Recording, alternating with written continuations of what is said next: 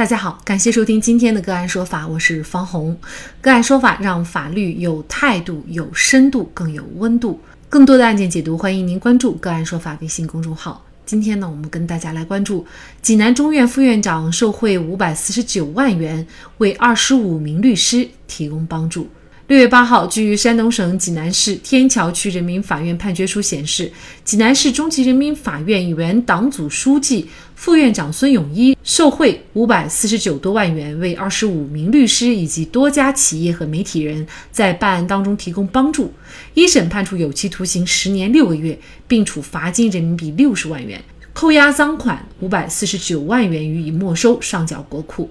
据媒体报道，二零二零年八月二十二号，济南市纪委监委消息，济南市中级人民法院党组副书记、副院长、二级高级法官孙永一涉嫌严重违纪违法，目前正接受济南市纪委监委的纪律审查和监察调查。此案一出，激起千层浪，大家除了关注法官受贿以外，还关注这二十五名行贿的律师。是否该被追责的问题？那么就这相关的法律问题，我们就邀请北京市京师律师事务所高级合伙人范晨和我们一起来聊一下。范律师您好，呃，今天呀很高兴又跟大大家来呃聊一个比较热的一个话题啊。这个也是这个话题，确实这这几天呢一直在在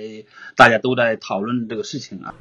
嗯，确实哈，其实其中涉及到的很多问题，可能都是咱们呃不仅仅是法律人所关心的，普通老百姓呢也可能会比较关心啊。那本案涉及到的这二十五名律师啊，也是尤为引人关注哈，因为这二十五名律师也都是当地比较知名的律师，而且呢，有的还甚至是在律协担任领导的。给予院长钱财的方式呢，每次呢可能也不太多，有的呢也就是几千块钱，但是呢次数非常多，有的呢又是代替当事人转交的。那么像这样的一些行为，涉嫌违法或者是说犯罪吗？这个我是认为啊，按照这个刑法还有呢呃两个关于办理这个贪污贿赂刑事案件适用若干法律问题解释的规定的。那我认为呢，如果这个有请托的行为，同时呢，这个金额就在三万元以上，那就应该是构成行贿。如果是说呢，就是当中有的是替当事人转交，或者是分数次转交，他们有可能构成呢介绍贿赂罪，也也有可能就直接构成这个行贿罪，或者也有可能一些情况是介绍当事人跟法官呃跟费用一认识，当事人去送，那可能会构成介绍贿赂罪。嗯，那我认为是这样的。那么呢？如果多次转交，好，比如一次两千块钱不多啊，这个金额不够，但是要按累计来算，如果累计呢超过三万元以上，也是构成。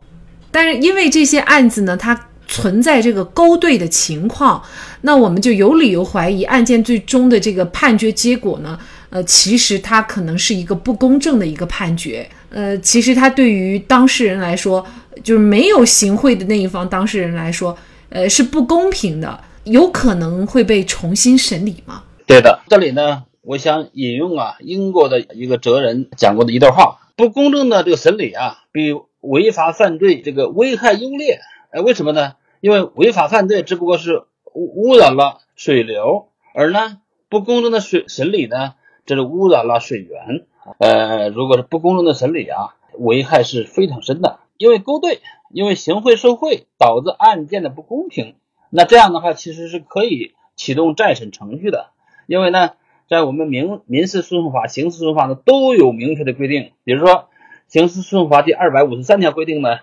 呃，当事人及法定代理人、近亲属的申诉呢，符合下列情形之一的，人民法院应当重新审判。审判人员在审判该案的时候呢，有贪污受贿、徇私舞弊、枉法裁判行为的，这是刑事诉讼法的规定。那么呢，民事诉讼法的第二百条也有类似的规定，这里面说呢，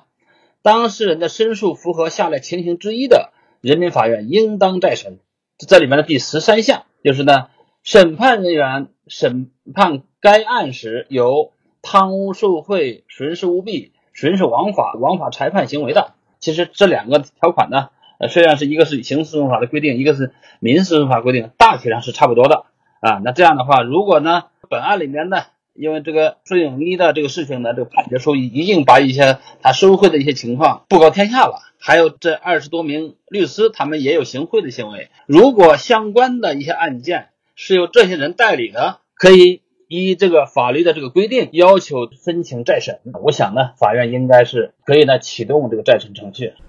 那么显然，其实作为这些涉案的当事人来说，他去申请再审，以及呢重新的经过一审、二审，这些都是有成本的，时间成本、经济成本等等啊。相应的成本问题又该谁来担责？那比如说这个案件，因为相关的呃涉案人员就是孙永一，他作为一个法院的副院长，呃，受他打招呼审理案件的法官可能也不止一两位哈，因为打招呼。这些法官枉法裁判，嗯，这些法官会涉嫌相应的犯罪吗？您说这个问题啊，真的是一个非常有意思的一个话题啊，就是比如说造成了这么一个呃对当事人不利的这这或者不公平的一个结局，是因为行贿和受贿造成的，法官呢没有能够剧终裁判，呃，依法公正的呃这个裁决，而做出来对一方不利的这么。呃，一个裁定，这个时候呢，再申请再审，确实是会耗费这个资源呐。一方面司法资源被浪费，再一个呢，当事人要付出多少的财力和精力，确实是个问题。其实我们制度上在这一块应该是空白的。如果是刑事案件的还好一点啊，因为刑事案件呢会启动一个追责制度啊，但是民事案件这个应该是几乎就没有听说过对当事人进行补偿在这上面的。所以我觉得呢。可以向涉案的法官进行进行主张，呃，或者是有的是申请国家赔偿，同时呢，国家可能再向这些法官来追偿，这个路径是从理论上讲是行得通的。但这个案件呢，显然一爆出来呀，嗯，最主要的可能受影响的也是我们广大的这个大众哈，因为大家会觉得。这个法院裁判呢，其实是解决所有矛盾的最后一个窗口啊。那么法官的不公正审理案件，涉及到的是我们每个当事人切身的这种利益啊。法官和律师的勾兑又具有隐蔽性，如何进行一些有效的监督？嗯，您怎么看这个问题呢？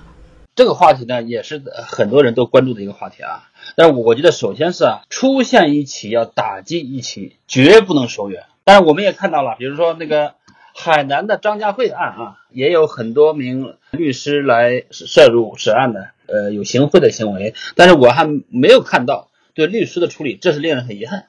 我们认为呢，通过行贿的这个方式来争取一些利益，啊，那确实是一方面是损害我们的司法公正，对我们的另外一方的当事人特别不公平，就应该依法依规的。对这个涉案的律师进行处理，发现法官的这个情况，也要对法官进行处理。我们也希望呢，呃，眼下的这几个案件，包括这个孙永一案，还有另外几起案件，涉案的律师不要高举轻放，要依法依规的进行。啊，我觉得这是第一点。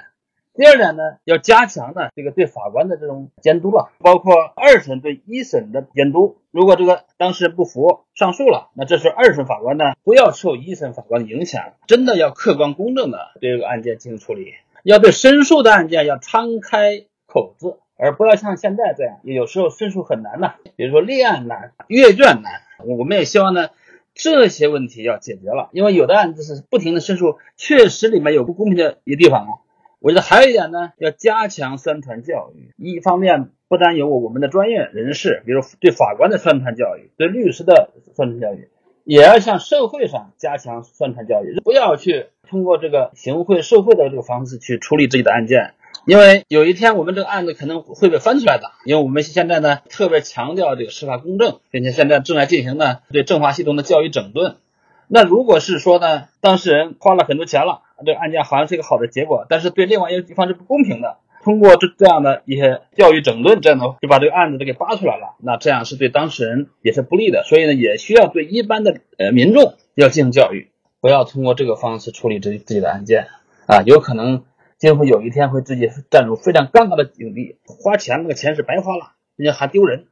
所以呢，解决这个问题应该是啊，是要要有一个合力，不是一方面说。呃，能够解决的，我觉得最重要的是啊，要确实要加强司法权威和司法的公正，这个当然需要各种各个方面的努力才能达到的这么一个结果啊。也许，呃，再过多少年，我们真正就达到了，那我们可能离真正的法治国家就更加近了一步。呃，受贿的法官被追究了责任，那行贿的律师为什么没有被追究责任？呃，其实这个追究责任的相关方，就是到底哪一方应该追究责任，这个法律是明确规定的。呃，其实啊，这个追究责任嘛是多方面的，就是一方面呢，如果是涉嫌犯罪了，是吧？如果是律师这个向法官行贿了，那这里面可能是呢，应该是由监委啊，呃，涉嫌申申诉枉法呀，有由那个检察机关或者是有监察委呃这个来处理啊。呃，那么呢，律师行贿呢，呃，应该也是这样的。但如呃，除了这个之外，还有一些行政责任，就是律师你违反了司法部的一些规定了，违反律师法的规定了，那就要承担行政责任。那这个是应该由司法行政部门来处理。除了这个之外呢，有的是违反了律协的一些规定，那可能是由律协那个来处理了。呃，你构成犯罪了，那这样的话可能就要吊销你的律师资格，那这个就应该由司法行政部门来做了。涉及到律协这一块，由由律协来做了。呃，所以呢，我们也希望哈，就是涉及的相关部门呢，也能够切实好履行好自己的这个职责。呃，其实这个案件它背后的影响是非常巨大的，因为呢，很多时候当事人他可能会觉得，我要找关系，我才能打赢这个官司。那么一旦有了这样的一种思想以后呢？法院呢，它就不是一个主持公道的地方了，而是一个金钱就可以摆平的地方。那么显然，这个对于呃司法的公正以及呢判决的权威性都会造成非常大的影响。好，那么在这里呢，也再一次感谢呃北京市京师律师事务所高级合伙人范晨律师。那更多的案件解读以及呢我们的线上视频讲法内容呢，欢迎大家关注我们个案说法的微信公众号。另外，您有一些法律问题需要咨询，都欢迎您添加幺五九七四八二七四六七这部手机号的微信号向我们进行咨询，我们会将您的问题转给我们专业资深的律师进行解答。好，感谢您的收听，我们下期节目再见。